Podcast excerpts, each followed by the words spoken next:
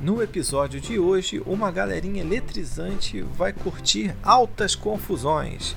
Já adivinhou sobre o que é o episódio de hoje? Então roda a vinheta. Podcast Quarentena. A geração 80 que chegou aos 40 ou quase é um oferecimento de 88camisas.com, vestindo você com o melhor do estilo geek. Luke Cafeteria em São Cristóvão Venha para o lado gostoso da força.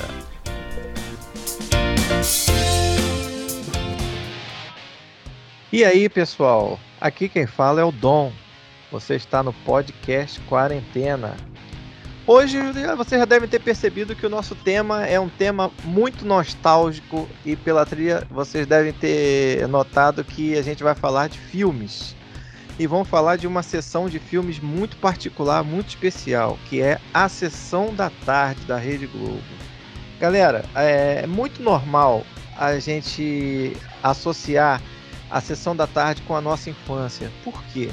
Porque a gente que estudava na parte da manhã, a gente chegava em casa, almoçava, as crianças tinham que fazer o dever de casa e a nossa diversão na parte da tarde, quando não estava vendo desenho, era ver os filmes da sessão da tarde. E a gente tem uma particularidade com a sessão da tarde. Os filmes eram e ainda são até hoje exaustivamente reprisados. Tem filme com histórico de já ter passado mais de 25 vezes só na sessão da tarde. Então hoje a gente vai falar um pouquinho desses filmes que marcaram a nossa época e que também são recordistas de exibição, que é uma lista muito extensa. Essa lista tem mais de 400 filmes. Mas a gente não vai falar dos 400 filmes, não tem como a gente falar, senão a gente vai fazer um programa de um ano de duração. Então a gente vai falar sobre alguns que marcaram a nossa infância, a nossa adolescência, principalmente na década de 80. Como não poderia ser diferente, hoje eu tô com uma turminha da pesada aqui que vai aprontar mil e uma confusões com a gente. Então eu vou chamar o primeiro. eu vou chamar aqui o primeiro convidado de hoje, que é o Anderson Proença. Tudo bem, Anderson? Exatamente. Eu sou um cara bom de briga, encarando todos os desafios para tentar reconquistar o amor do meu filho. Essa é uma Olha... chamada também da, de um clássico da sessão da tarde. Não fala qual é, que talvez a gente vá falar dele ainda hoje, mas não fala qual é. Guarda ele aí. Agora eu vou chamar um outro convidado que, meu, olha, vai ser um Deus nos acuda. Ele vai entrar de cabeça na maior fria, galera. É o César Rezende. Fala, César. Fala aí, Tom. É, lembrando que depois tem ainda a sessão aventura, hein? É, a sessão aventura é um capítulo à parte que vale um episódio inteiro também, né? É, a pra gente, completar olha... a chamada do Anderson. gente, vamos começar essa confusão a gente vai curtir altos agitos em clima de muita azaração. Ou melhor, azaração não, né? Vamos, vamos manter o nível. Vamos lá. Galera, é, a gente vai citar vários filmes. A gente não vai falar de todos, como não tem como. Mas eu vou começar pelo clássico dos clássicos. Lagoa Azul. Que atire a primeira pedra quem nunca assistiu Lagoa Azul na sessão da tarde. Gente, Lagoa Azul era um filme que foi feito em 80. Ele deu início à nossa década temática. Ele foi protagonizado por Brooke Shields e Christopher Atkins. Eles eram praticamente adolescentes quando fizeram esse filme. Para quem nunca assistiu a Lagoa Azul, é a galera que é da geração nova, o que, que fala o Lagoa Azul? Eram, é, são dois garotos, são duas crianças praticamente, né?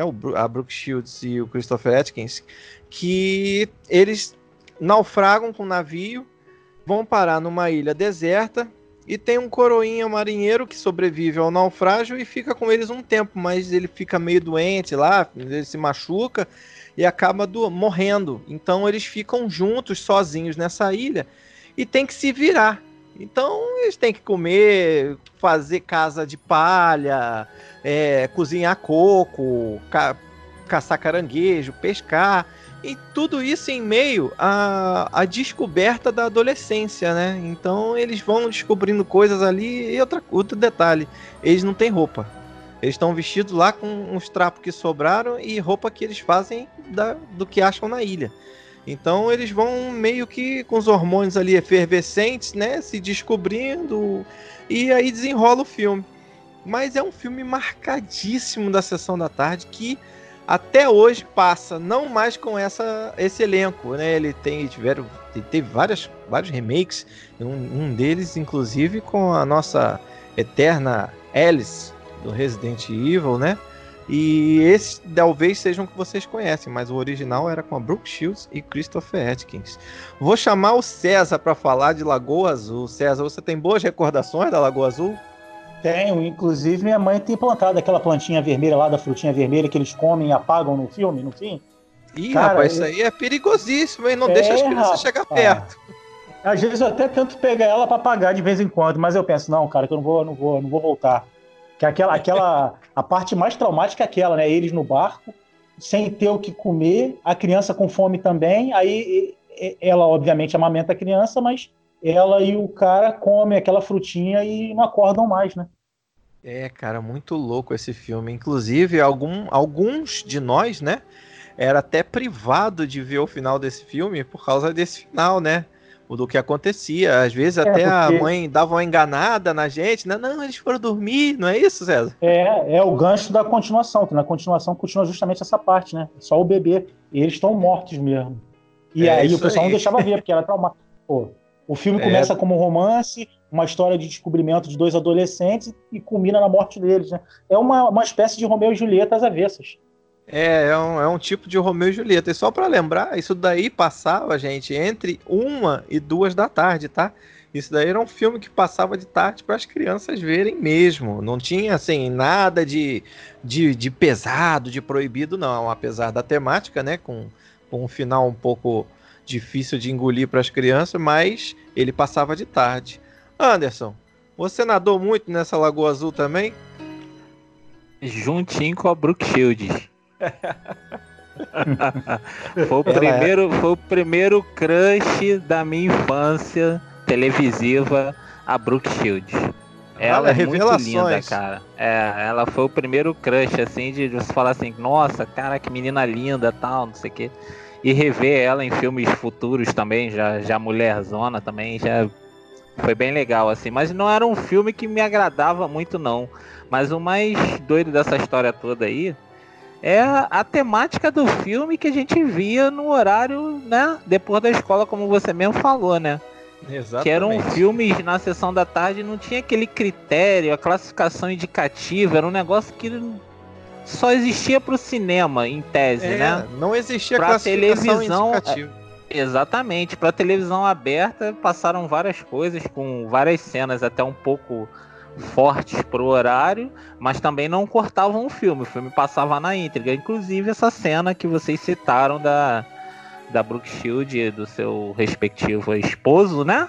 Que já ali eles já são quase, né? Já tiveram relações e tudo na história.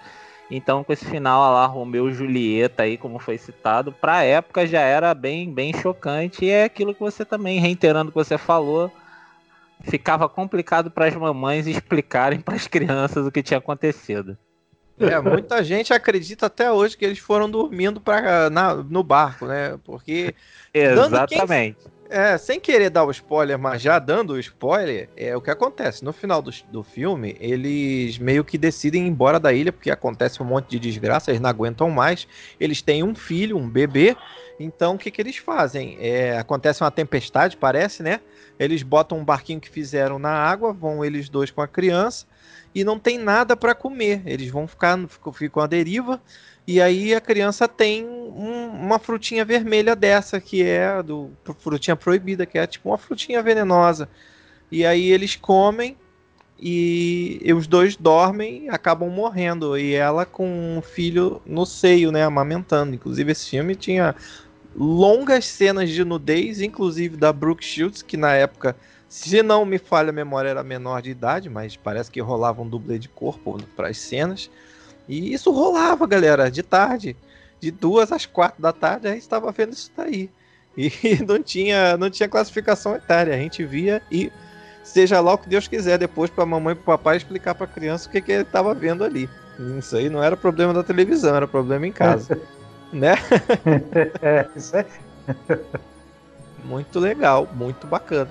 Então vamos lá, já comecei com um clássico, vou passar a bola para o César puxar outro clássico da sessão da tarde. César, puxa mais um aí. Valeu, Dom.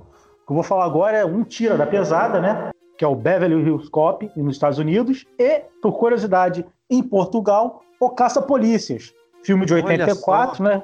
Que lançou ao estrelato o Ed Murphy no papel de Axel Foley, policial de Detroit que vai a Beverly Hills investigar o assassinato do melhor amigo, que era ex-presidiário, né? Esse filme recebeu indicação ao Oscar de 85, da produção do. Marquem bem essa dupla, hein? Don Simpson e Jerry Bruckheimer, né? Já fazendo Nossa. história naquela época. Começando carreira, né? Exatamente. Estreou aqui no Brasil no dia 8 de março de 85. O orçamento de 15 milhões faturou mais de 316 milhões. Aí o que acontece? Um amigo de infância dele, Mickey Tardino, né? Foi procurar o Foley pedindo ajuda. E, para encurtar, porque o filme é longo, né? Ele é assassinado no, no apartamento, né? Do, do Foley. Que tem até o, o chefe dele, que é o Petor Todd, que fica pegando no pé do Axel, que o Axel só fica fazendo merda lá em Detroit. Uhum. E ele decide fazer a justiça da forma dele, daquela forma dele zoeira. Ele vai até Detroit para poder vendar a relação que tem com o assassinato do, do, amigo dele. E ali segue uma série de acontecimentos que vão levando desde a implicância do Todd, que já está no pé dele para mandar ele embora, junto com os policiais ali de Detroit, que é o Billy Rosewood e o sargento Don Target, né? O John Target. É, curiosidade, nesse filme tem o Bronson Pinchot, que na época era daquele primo cruzado, né? Lembra? Que ele faz o, o Sérgio, Caraca, que é, é. o cara que faz as as obras de arte. E também Nossa. tem o Damon Ryan, que é o do Eu, a Patrulha as Crianças, como o, garçom do hotel que dá as bananas para enfiar no, no escapamento do carro que é o garçom gay.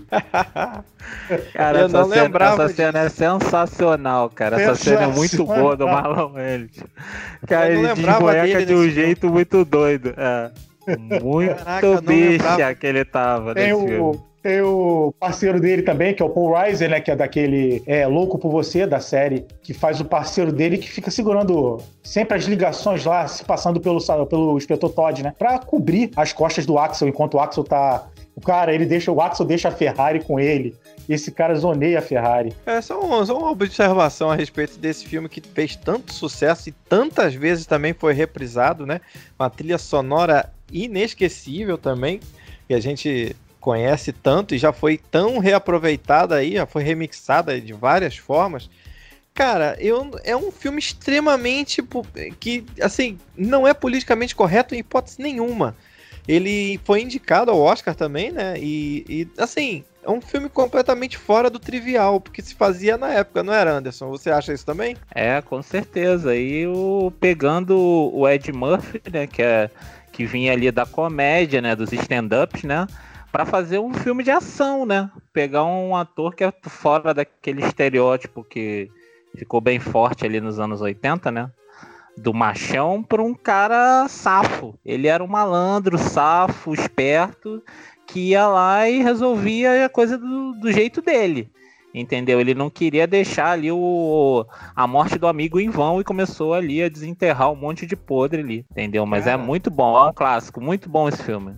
É, esse filme teve, teve algumas continuações e inclusive parece que tem um remake programado para ele também, olha, ou melhor, mais uma continuação. Acho que é o Tira da Pesada 4, não é isso, Anderson? É, eu acho que tá com a Netflix, hein? A Netflix acho que pegou os direitos para fazer. É, tá para sair uma é, continuação desse filme. Exatamente. Ele tá, o Ed Murphy conseguiu aí um, o tão sonhado a continuação, porque infelizmente dessa trilogia aí o terceiro foi o que deu, assim, foi considerado o pior da franquia e acabou manchando, né, a franquia e ele sempre quis fazer um para retomar ali a, a moral do, do filme, né? E parece é, que vai, vai acontecer esse ano. Vai, vai, vai encher a gente de expectativa porque todo mundo tá querendo ver Axel Foley de volta ao combate ao crime. Anderson, aproveita que você tá com a palavra que filme você selecionou aí pra gente tirar do fundo desse baú? É, esse filme que eu selecionei é um também que passou inúmeras vezes. O favorito da criançada dos anos 80. Fez muita criancinha chorar, tanto no cinema quanto em casa, vendo na televisão. É, se chama ET, o Extraterrestre. Muito bom. Inclusive eu chorava, mas eu chorava de medo, que eu tinha um medo desse ET danado.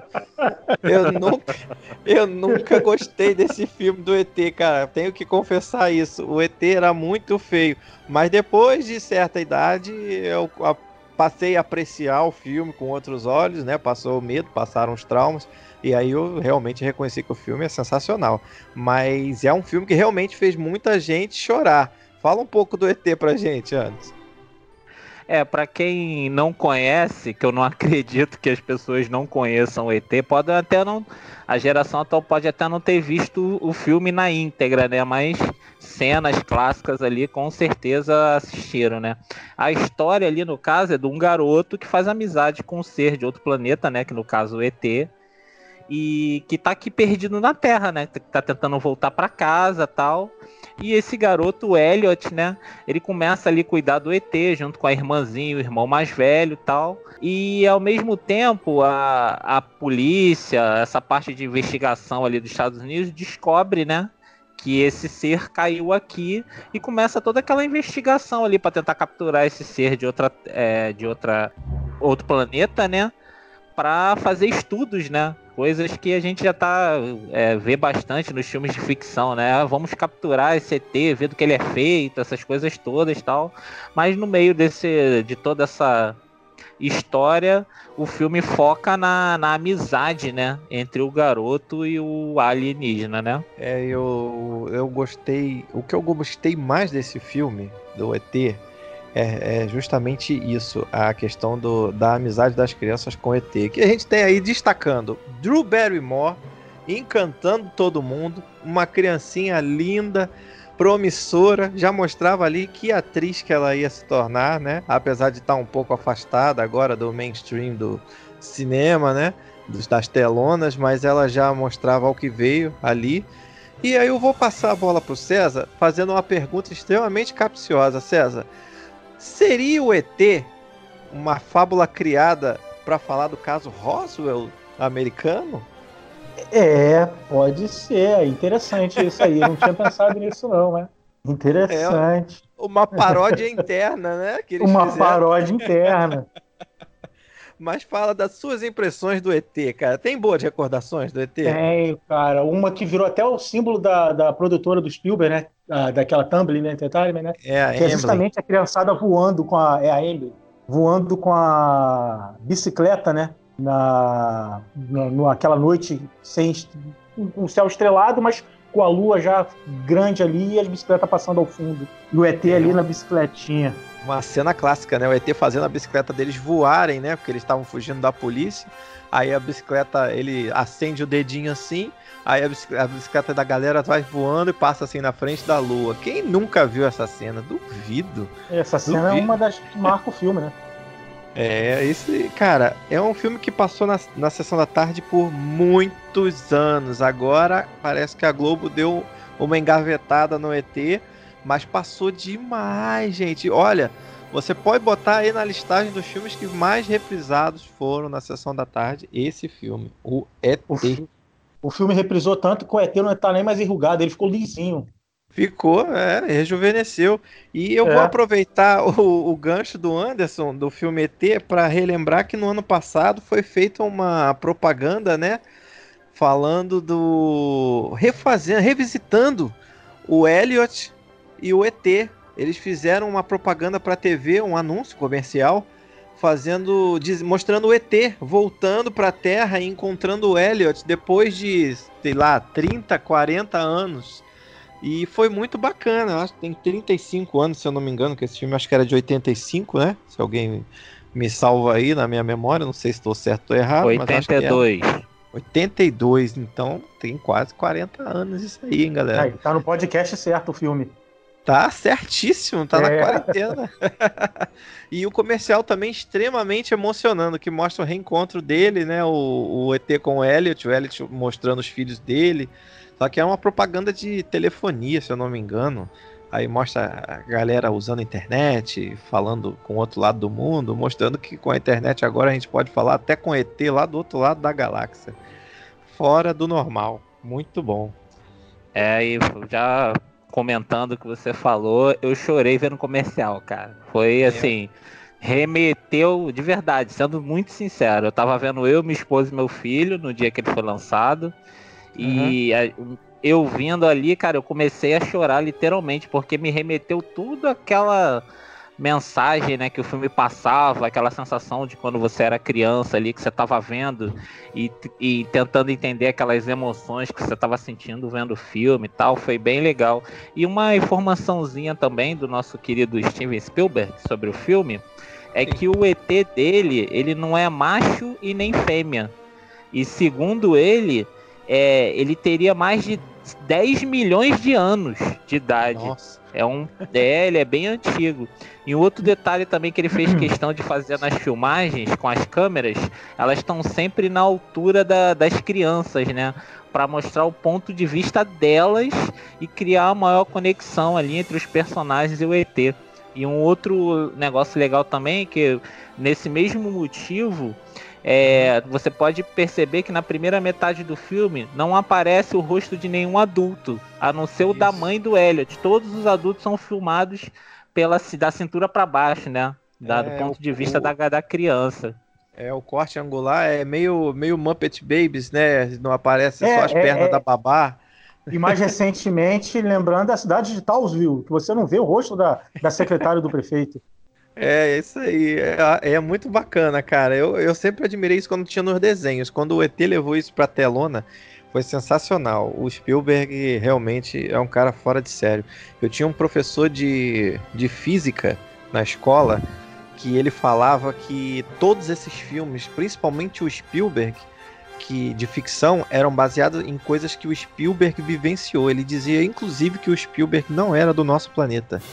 Ele dizia que ele estava aqui infiltrado e todos os filmes que ele fazia acerca de, de ficção, de extraterrestre, eram, remetiam à civilização dele lá. E era um professor de física, hein?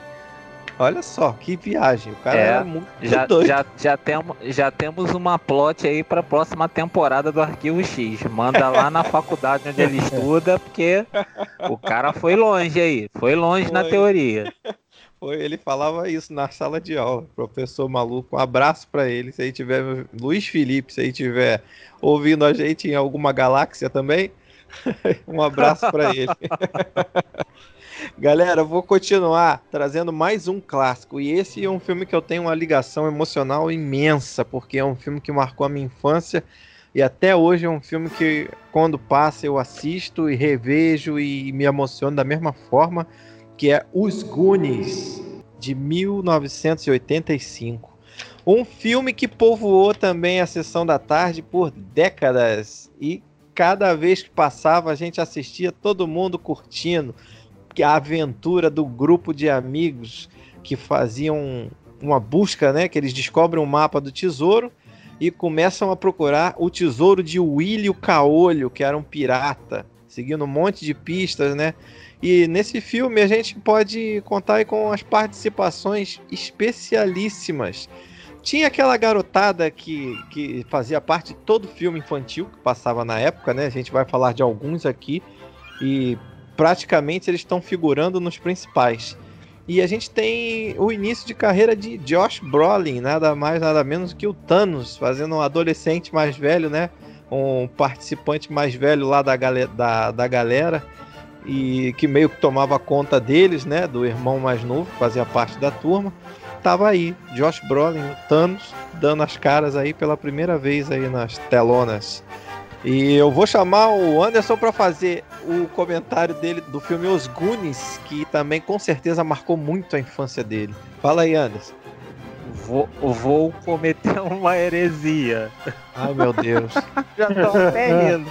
Lá vem ele, olha só. Não é um dos meus filmes favoritos. Eu gostava, assistia, mas não é aquele filme que me tocava, assim, que falasse, caraca, os Goonies... Eu entendo toda a paixão dos fãs por esse filme, mas esse não era o que me tocava. Mas ele é muito bom, cara. Tem uma trilha sonora excelente. Ele, se eu não me engano, dirigido pelo Richard Donner, né? É isso mesmo. Na verdade, né, pelo Richard Donner, né, diretor de vários clássicos aí dos anos 80, trilha sonora da Cyndi Lauper maravilhosa aí, né, que foi o grande hit daquele ano. E a única coisa que eu tenho pra falar desse filme, porque não era um dos meus favoritos, infelizmente. Tudo bem, é, a gente vai, a gente vai achar aqui também filmes que ninguém gosta. Por exemplo, o Tira da Pesada não é um filme que tá figurando nos meus favoritos, não. Eu confesso que nunca fui fã do Tira da Pesada. Adoro o Ed Murphy, gosto muito dos filmes dele, até os mais duvidosos. Mas o Tira da Pesada não figura na lista dos meus top 10, não. César, você tem boas lembranças dos Goonies? Tenho, tenho. O interessante, cara, uma cena que tocou também, assim, que eu achei interessante no filme é que quando eles acham o William Caolho, ele realmente não tinha, né? O crânio dele era fechado no olho. No olho. Se eu não me engano, no olho direito, né? Era é, fechado. Ele, usava ele tinha um tapa-olho ali. Exatamente, o crânio dele era fechado quando, quando descobrem ele, né? E o tesouro, que era justamente para salvar lá a cidadezinha que eles estavam, que tinha uma mega corporação querendo comprar as casas, eles teriam que se mudar e perder as amizades, né? Por é, isso que eles estavam atrás do tesouro.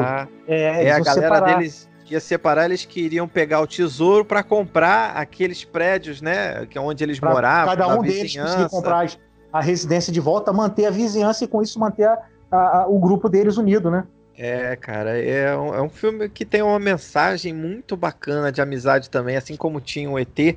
Só que esse aí mostrava a união da, da criançada e em busca de um objetivo comum a eles, né? E outra coisa, quem não se emocionou com o gigante Slot?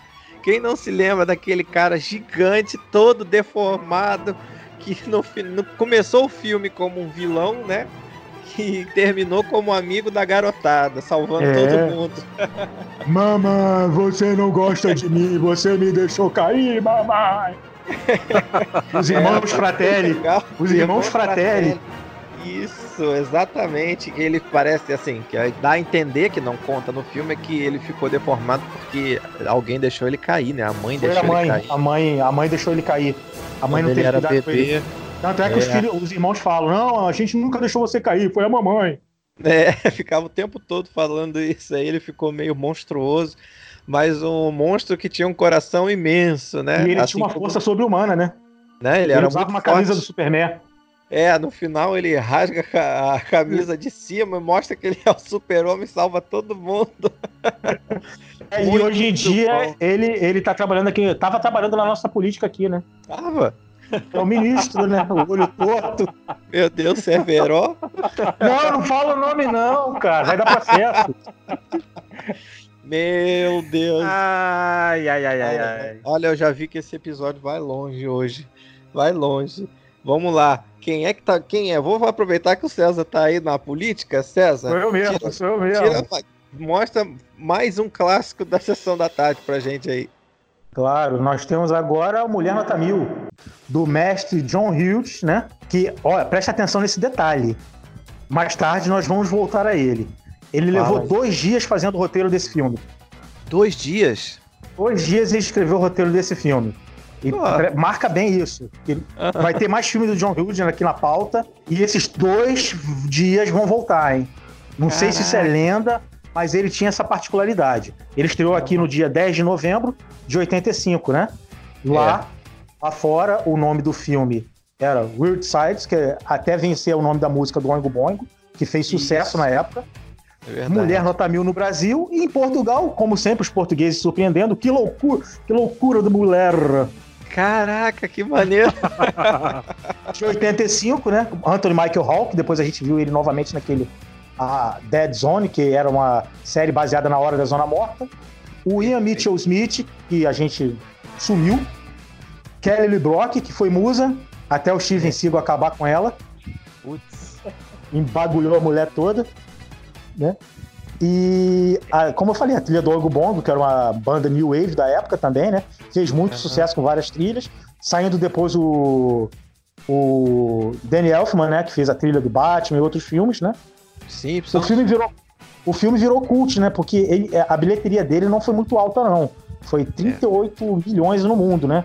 Ele fez. É, ele... Aliás, é uma coisa em comum com esses sucessos da sessão da tarde, Sim. que a gente ainda vai falar mais tarde, eram que não foram sucessos de bilheteria nos Estados Unidos. Muitos deles vieram a fazer sucesso aqui na chegada das locadoras. Quando esses filmes chegavam nas locadoras, é, que vai aí. ser assunto para outro episódio, esses filmes bombaram, arrebentavam. Por isso que eles viraram clássicos da sessão da tarde, né, César?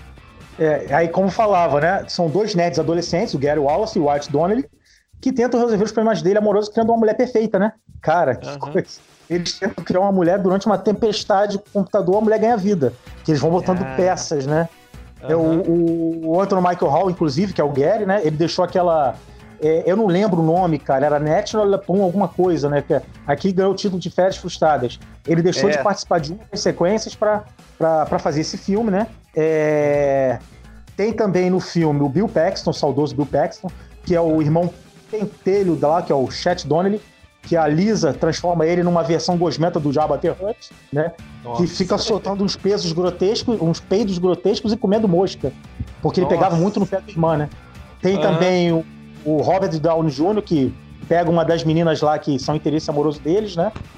Ah, e ele, ele novíssimo, né? Quase novíssimo, bebê. antes das drogas. Detalhe curioso também que tá nesse filme: Vernon ah. Wells, que praticamente ele reprisa o papel dele do Mad Max 2, usando o mesmo tipo de maquiagem, o moicano e a roupa de malha. Que ele faz o Lord General.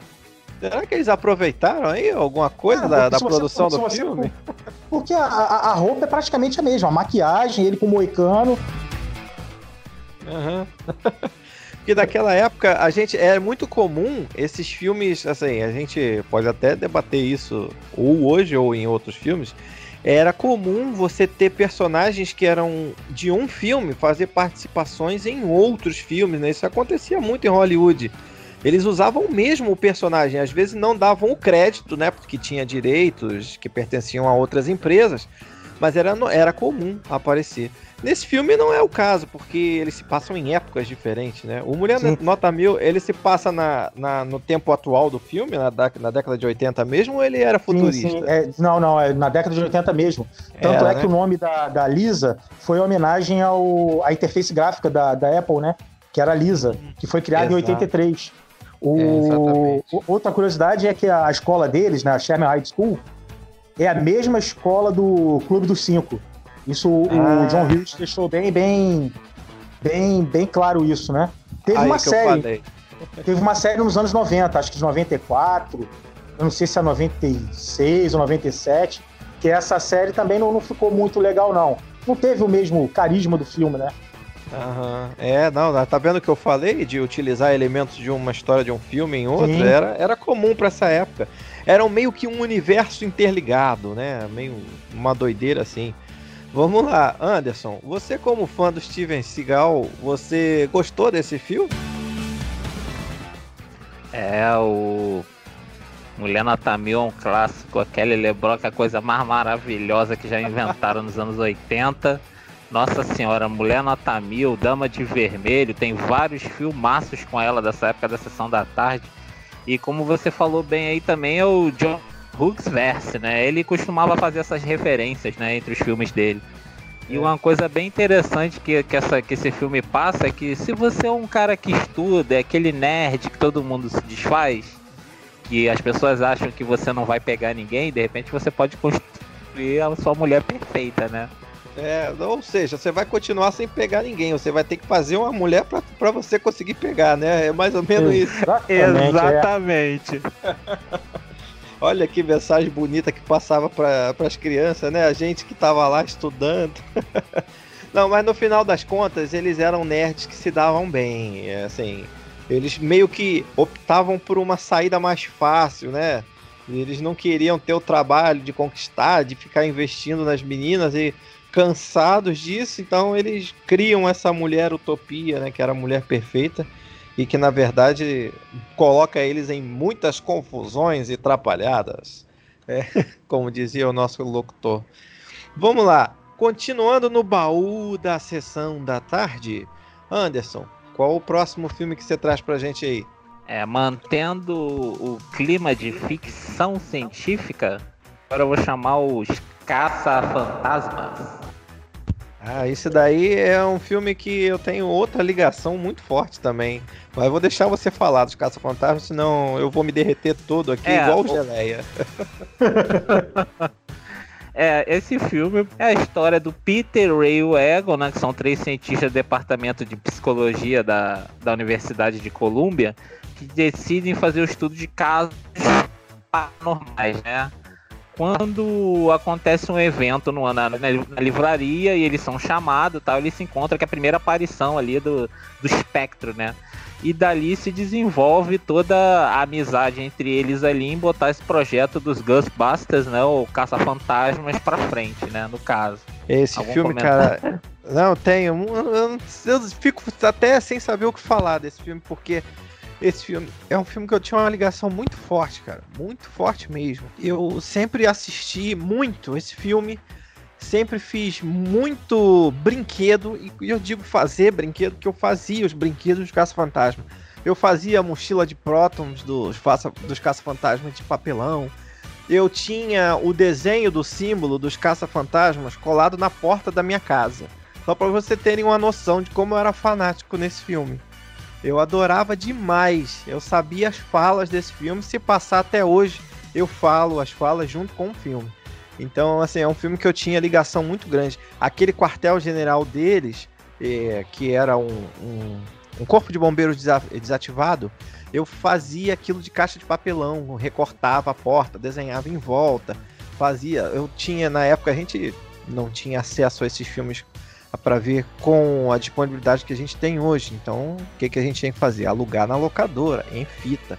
O que, que eu fazia? Ia lá, dava um pause na imagem da fita, botava o papel em cima da TV para desenhar o símbolo deles lá e desenhava no papel. E fazia a mesma coisa com o quartel-general. A gente, na década de 80, era criança, gente. A gente tinha que inventar as brincadeiras. Não tinha a variedade é. de coisas que tem hoje, né, César? É isso aí. Mas na nossa época era mais difícil. A gente tinha que fabricar os nossos brinquedos. Hoje em dia as crianças ganham tudo de mão beijada. Agora, uma ah, coisa hoje... interessante desse uhum. filme, cara, também, é o escroto do Peter Venkman, cara. Porque ele fazendo aquele teste de paranormalidade, né? O cara acertando e ele dando choque no cara. A menina errando e ele falando que ela acertava só porque ele queria pegar a menina, cara. É, ele queria sair com ela, olha Exato. só. É, ele era um charlatão Ele era bem escroto. Muito escroto. É. Outra coisa interessante também é que a gente teve a oportunidade de ver a Sigourney Weaver no papel de mocinha em defesa, né? Precisando de ajuda. É. Totalmente diferente do Alien. É, esse filme é bem após o Alien, porque os caça-fantasmas vão lá salvar a minha memória aqui, se eu não me engano, de 84 ou 86. Então a 84. Sigourney Weaver. 84, a Sigourney Weaver já era já era caçadora de aliens há alguns anos aí e ali ela aparece totalmente indefesa pedindo ajuda desses caras que ninguém levava fé. Fala, porra, ninguém acredita em fantasma, os caras tão maluco, eles vão caçar fantasma, não existe isso. Até que ela prova, né, na própria pele, o que que é uma assombração.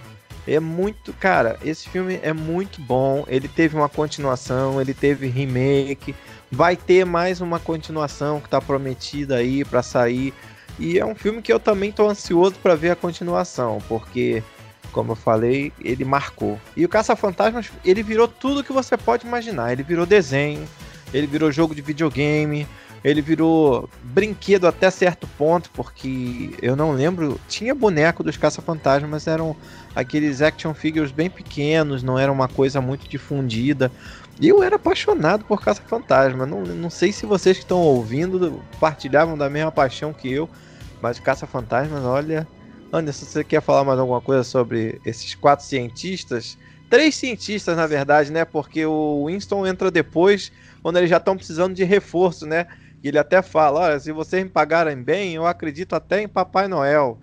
Ele entra meio, ele entra meio descrente, né? É, é. A, a Janine faz a entrevista dele e fala: Olha, você acredita nisso, naquilo, acredita no fantasma, no monstro do, do Lago Ness, não sei o que. Ele fala essa frase clássica. Isso aí. E na, e na época também isso soa meio pejorativo, né? Porque, né, pelo fato dele ser negro, né, e o jeito que eles também tratavam ele, mas depois em entrevista eles falaram que não tinha nada disso no roteiro, né, de preconceito, jeito, apesar de todas as brincadeiras que eles faziam lá.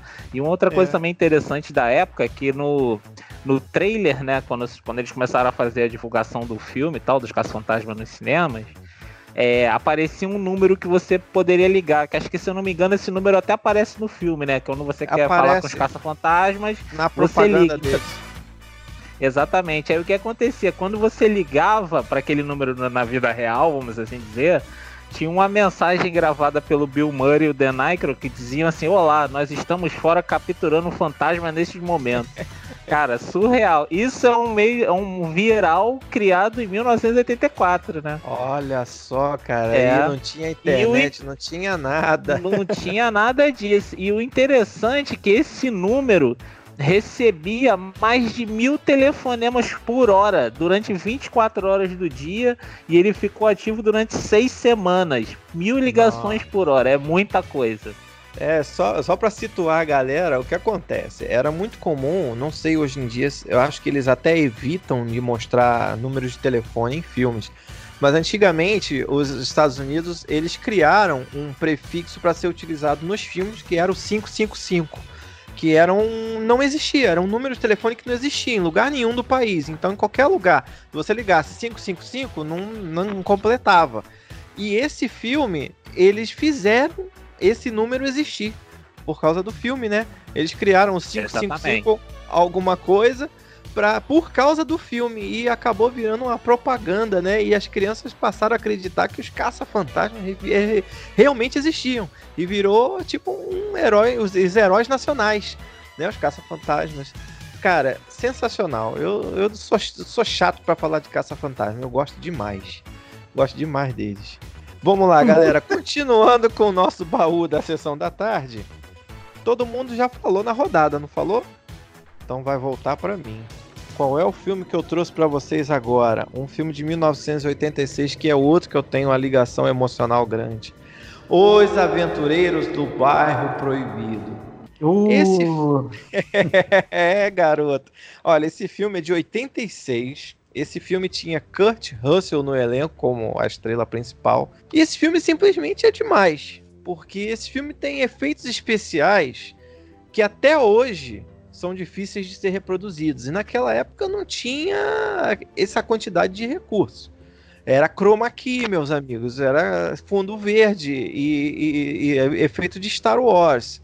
Hoje em dia no computador você faz, você brinca, você pega um, notebook aqui da sua filha que, que brinca, joga nele o dia inteiro, você faz os efeitos desse filme. Mas na época não era fácil assim não. O que que fala os aventureiros do bairro proibido, galera? Os Aventureiros do Bairro Proibido é a história de um caminhoneiro que tem o seu, seu caminhão roubado. O cara vai atrás, acha em Chinatown o caminhão dele. Só que aí ele se mete numa história surreal, que é a noiva do, do cara que ele conhece no meio dessa confusão é raptada. Eles estão fazendo lá uma aposta maluca lá de cortar a, a, garrafa no meio com um facão, sem quebrar o vidro. O cara perde a aposta e nisso a noiva dele é raptada. E eles descobrem que ela foi raptada por um ser milenar que tem mais de dois mil anos de idade e que ela vai fazer parte de um ritual de sacrifício para que ele continue vivendo por mais mil anos. E se metem um monte de confusão e muito barulho com essa galera. E são criaturas fantásticas. Tem os três, os três não sei se é três tempestades, que são caras que têm superpoderes. Três temporais. Lá, temporais, obrigado, César. Os três temporais, que é um que o controla os raios, como se fosse a tempestade, ou no melhor estilo Raiden, do Mortal Kombat, que na verdade depois foi descoberto que o Raiden foi baseado nesse personagem no filme. E o Shang Tsung também foi baseado no, no, no, personagem desse filme, que era o Lopan, que era o, o ser milenar que precisava do sacrifício para continuar vivo. E, cara, é um filme que marcou. É um filme de que diretor, Anderson? Você lembra quem era? É, esse é do famoso John Carpenter, né? Que fez Halloween, é. vários clássicos aí. E Vampiros. ele não só. Exatamente, ele não só escrevia, dirigia e também fazia trilha sonora do filme. É. Ele era o cara, o faz tudo literalmente. Ele era, era não, desculpa, porque ele tá vivo ainda, extremamente uhum. talentoso.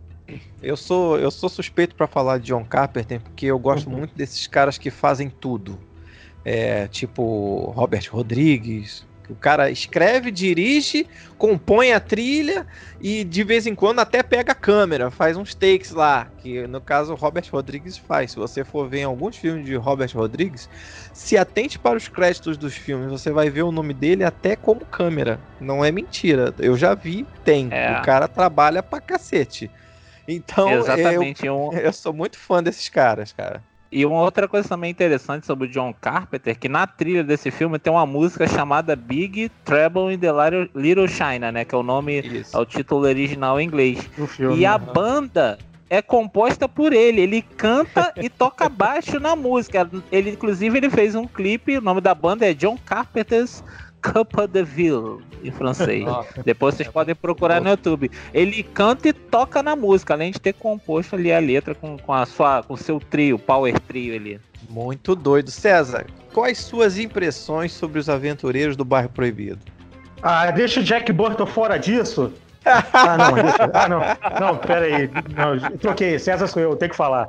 O que eu acho interessante ah. também é que a curiosidade por volta da, da minha Win, porque ela era uma chinesa de olhos verdes, e o Lopan precisava de uma noiva chinesa virgem de olhos verdes para fazer o ritual de imortalidade dele, né? Que é suposta imortalidade, porque de tempos e tempos ele tinha que renovar a imortalidade. E coincidiu com o par romântico do Jack ser uma moça de olhos verdes também. Aqui que o Lopan fez, sequestrou-a também, porque uma ele ia matar e beber o sangue, e a outra ele ia noivar e ter as núpcias dele, né? Outra curiosidade também é que para quem joga RPG, acredito que vocês devem jogar, né? Eu, eu, eu jogava RPG também, jogava muito. Nós temos também um pequeno beholder, né? No filme. É, rapaz, inclusive tem curiosidade sobre esse personagem, que eh, o Beholder, para quem não sabe, é uma criatura que tem olhos por toda a cabeça, inclusive dentro da boca, né? Uhum. E, e esse Beholder que aparece é um personagem que flutua, é uma bola com braços e olho em volta dela inteira. E, e o Lopan, que era o vilão, ele tinha a visão desse Beholder, que é o observador, e nisso ele sabia de tudo que estava acontecendo. Esse, essa criatura ficava no castelo dele lá, né, fazendo a vigia. E essa criatura, ela, ela, ela foi extremamente difícil de se fazer no filme. E ela, inclusive, inaugurou uma forma de filmagem que até então ninguém tinha o cara fez um sistema de esteiras para fazer a movimentação dele, porque você percebe que era um boneco. Não era um personagem digital, que naquela época não tinha como se fazer um personagem digital. Esses personagens feiosos que tinham na década de 80, todos eles eram um boneco, eram marionetes. E esse Beholder, ele era um deles. E cara, é, é, é uma criatura horrenda, muito bem feita para a época, né, César? Muito bem feita mesmo. É, na, pelo, que eu tinha de condições de efeito na época, eles deram show. É, e, e, e, aproveitando as curiosidades sobre esse filme, o que acontece? Originalmente, o roteiro que o John Carpenter escreveu, ele era um filme que ia se passar no Velho Oeste. Ele não ia ser um filme contemporâneo, ele não se, e, e os produtores convenceram ele a atualizar a história a se passar na época atual, na época década de 80, né? E ele foi um filme que foi muito mal sucedido na bilheteria de cinema. Esse filme sequer se pagou.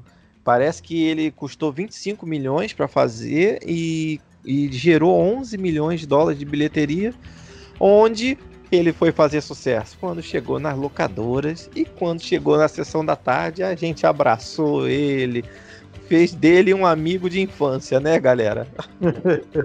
Isso aí.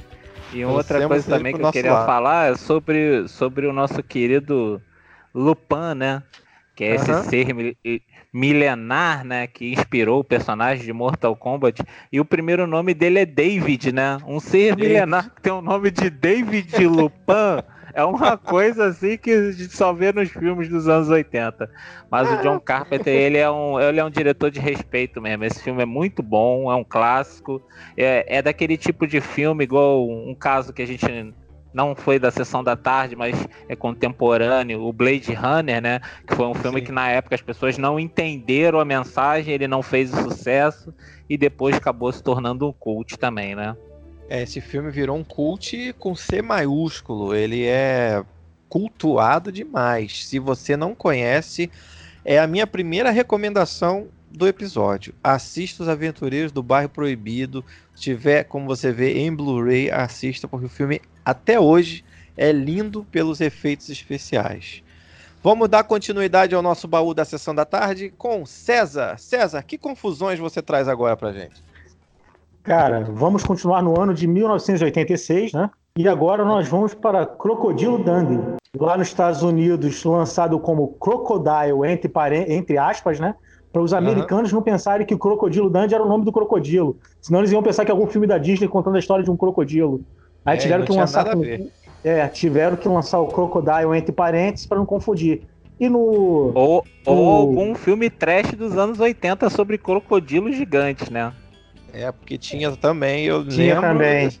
Só que fazia parte de outra sessão que vai ser tema de outro episódio, né? em Portugal. Sessão como... das 10. É isso aí. Dundee, em Portugal. A filme de comédia e ação, né? Que é estrelado pelo Paul Hogan, que na época estava ainda namorando a Linda Kozlovski, que depois casou com ele, né? Que era Sue uhum. Charlton, né? E é inspirado nas aventuras do real do Rod Ansel. Esse filme custou 8,8 milhões e faturou 328 milhões, sendo a segunda maior bilheteria de 86, perdendo apenas para Top Gun. É, conta uma história de um, um, um aventureiro da Austrália, lá da região do Outback, né? Que vira interesse da, da Sul Charlton, do jornal, que vai até o Outback para investigar sobre ele, né? Para saber se era mito. Inclusive aquela cena do boi lá, que. Do boi não, do búfalo, que ele bota uh, o búfalo para domado, né? Aquilo uhum. ali, o bicho estava dopado, cara. Eu não sei se foi depois disso que eles começaram a botar. Nenhum animal sofreu nem foi mutilado para fazer essa cena. Naquela época é. ali deu uma controvérsia por causa disso, né? Tiveram que dopar o bicho, cara. É, só, só para situar a galera que nunca ouviu falar de Crocodilo Dundee, ele era um, um morador da Austrália, né? Que era como se fosse um, um caçador e ele tinha essa habilidade de domar os animais, né? Todos os animais que tinham ali da fauna australiana eram amigos dele. Então os tem aborígenes também. É, os aborígenes, ele falava com todo mundo, era amigão, né, da, da, da, da, dali dos locais. Então o que acontece? Ele fazia, ele fazia um hang loose com, com a mão, ia se aproximando assim da cabeça do búfalo, e o búfalo ia abaixando a cabeça, deitava e dormia. Era um negócio doido. E você via na época que a cena realmente era feita com um animal de verdade. E aí vem a indignação do, do César do, com, com a cena que, caraca, o bicho dopado, um búfalo daquele que devia ter algumas, algumas dezenas de toneladas, né? Um Exatamente. bicho imenso né? E a, as melhores cenas acabam acontecendo justamente também em Nova York, quando ela leva ele para passear a cidade, que ele não estava acostumado com a cidade grande. Uma é, das melhores é... cenas é que ele vai ser assaltado no metrô, que o cara vai puxar a faca para ele e fala: "É um assalto". Aí, cara, ele tá, ele tá com uma arma, ele tá com uma arma, ele vai puxar aquele facão dele. Eu que tô é, armado o cara pega o canivetinho, né? Aí fala, dá logo tudo para ele, ele tá armado. E o cara pega uma faca, parece uma espada, né? É aquelas faquinhas, é, é, o cara pega aquelas facas de abrir, aquele de uma malandro nova-iorquino, ele vai Isso. e puxa o facão dele da selva, pô, aquela que faz até inveja as facas do. Dá pra competir com a faca do Rambo também. Ah, é, e pau a pau ali. Outro lance interessante opa, também é. Opa, opa, calma, menos, outro menos, lance... menos, opa. Vou chamar o VAR, hein? Também não, olha, olha, gente, esse horário é bom a gente não ficar medindo as facas de ninguém. Vamos deixar isso para outro horário, que tá cedo. não precisa chamar o VAR. Mas esse filme tem algumas cenas muito clássicas, Ana. Você lembra de mais ah, alguma do... cena clássica? Sim, uma cena que, que, que marcou a minha infância, assim, na minha memória. E até hoje, quando eu vejo um laguinho, eu lembro daquela cena da Linda Kozlov, mais uma maravilhosa dos anos 80, né? Ela fio dental. Um preto, fio dental. Aí ela vai encher o cantil dela de água no laguinho quando de repente vem o crocodilo, dá-lhe uma bocanhada no cantil e começa a tentar puxá-la para dentro da água. Cara, aquela cena ali, eu criança, primeiro que aquilo ali é um é um jump scare dos anos é. 80, né? É. Porque primeiro que você não espera que vai acontecer aquilo. Quando o jacaré, aquele crocodilo, desculpa, chamar o crocodilo de jacaré é uma ofensa. O não crocodilo pode. dá aquela bocanhada e puxa, tenta ficar puxando ali, medindo força com ela ali, cara, aquela cena ali é é para ficar com travado, vamos assim dizer.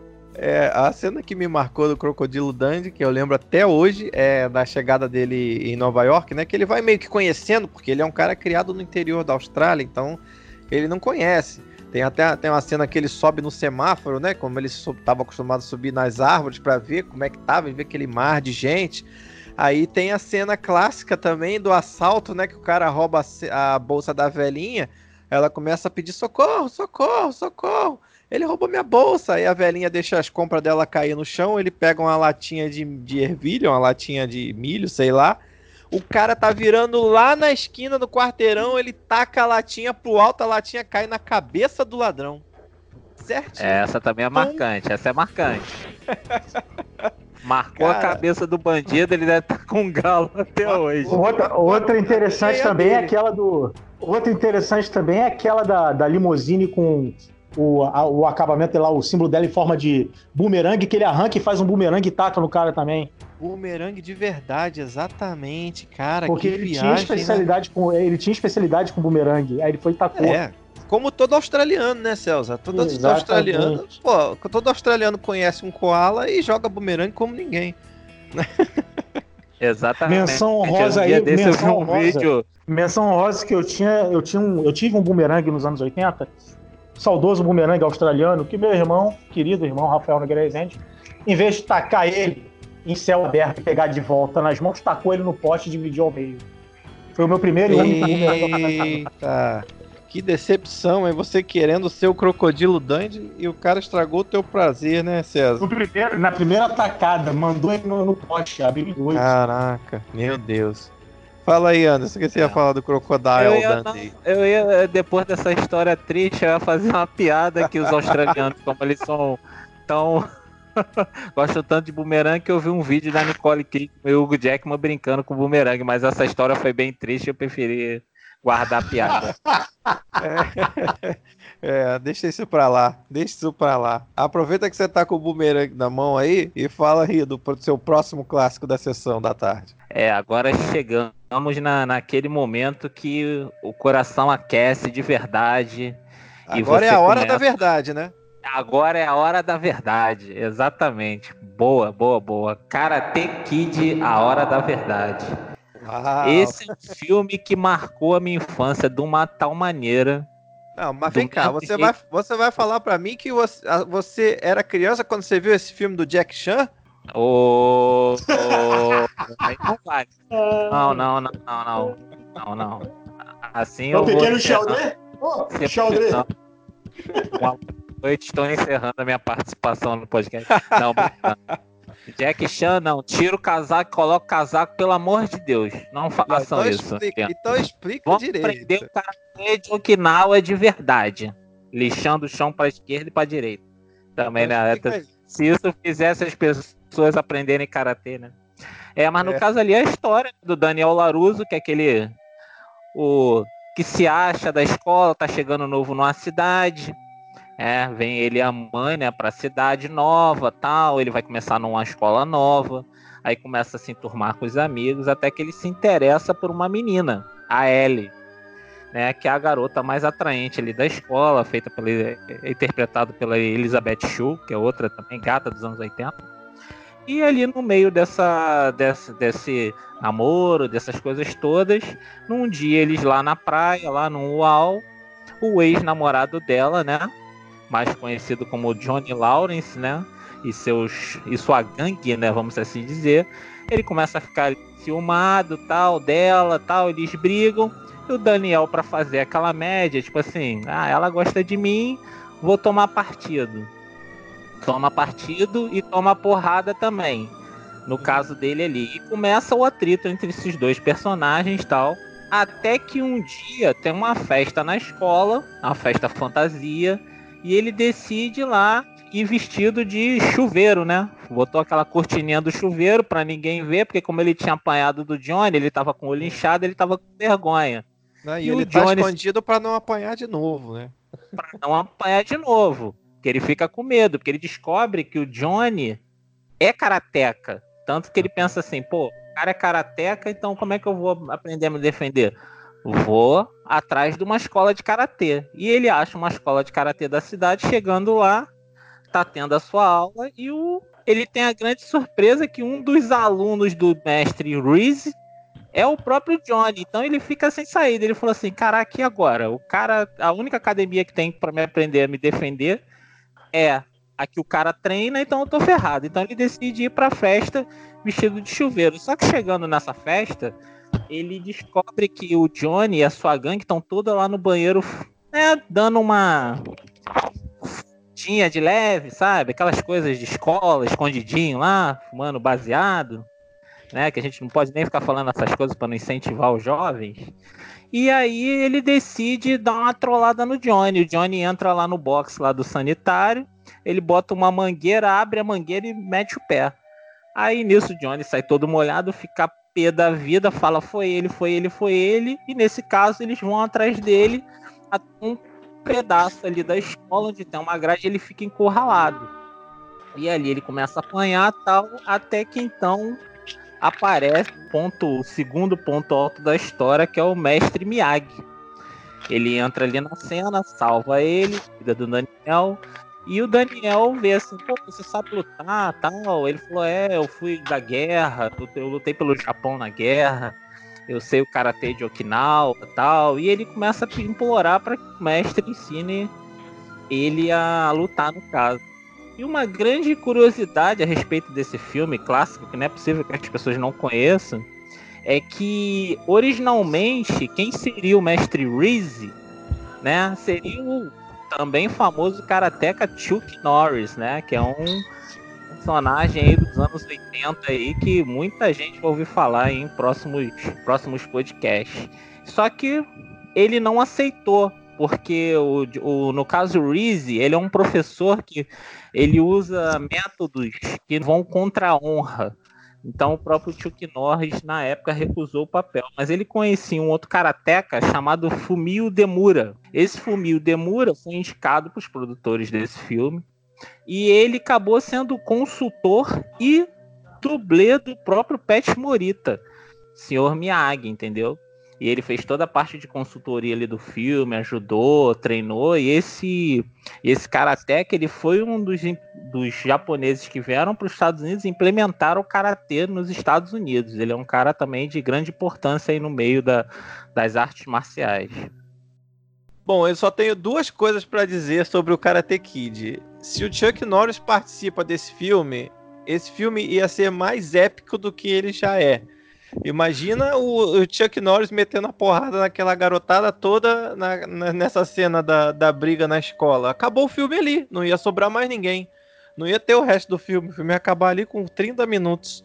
E outra coisa, esse filme é um filme que levou muita gente a procurar artes marciais. Quem nunca fez aquele golpezinho do Daniel San no final lá com a mãozinha para cima, a perninha pro alto?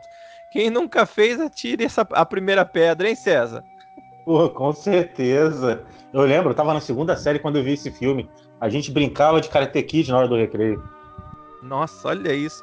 Eu tinha o hábito de fazer brincadeira também na época do recreio sobre alguns filmes. Não específico do Karate Kid, que a gente brincava também, mas a gente fazia. E eu vou, vou comentar sobre isso nos próximos filmes que a gente vai falar ainda no episódio de hoje e tem uma, uma questão toda especial aí, um, um, rolava um teatrinho no dia seguinte na escola, muito engraçado.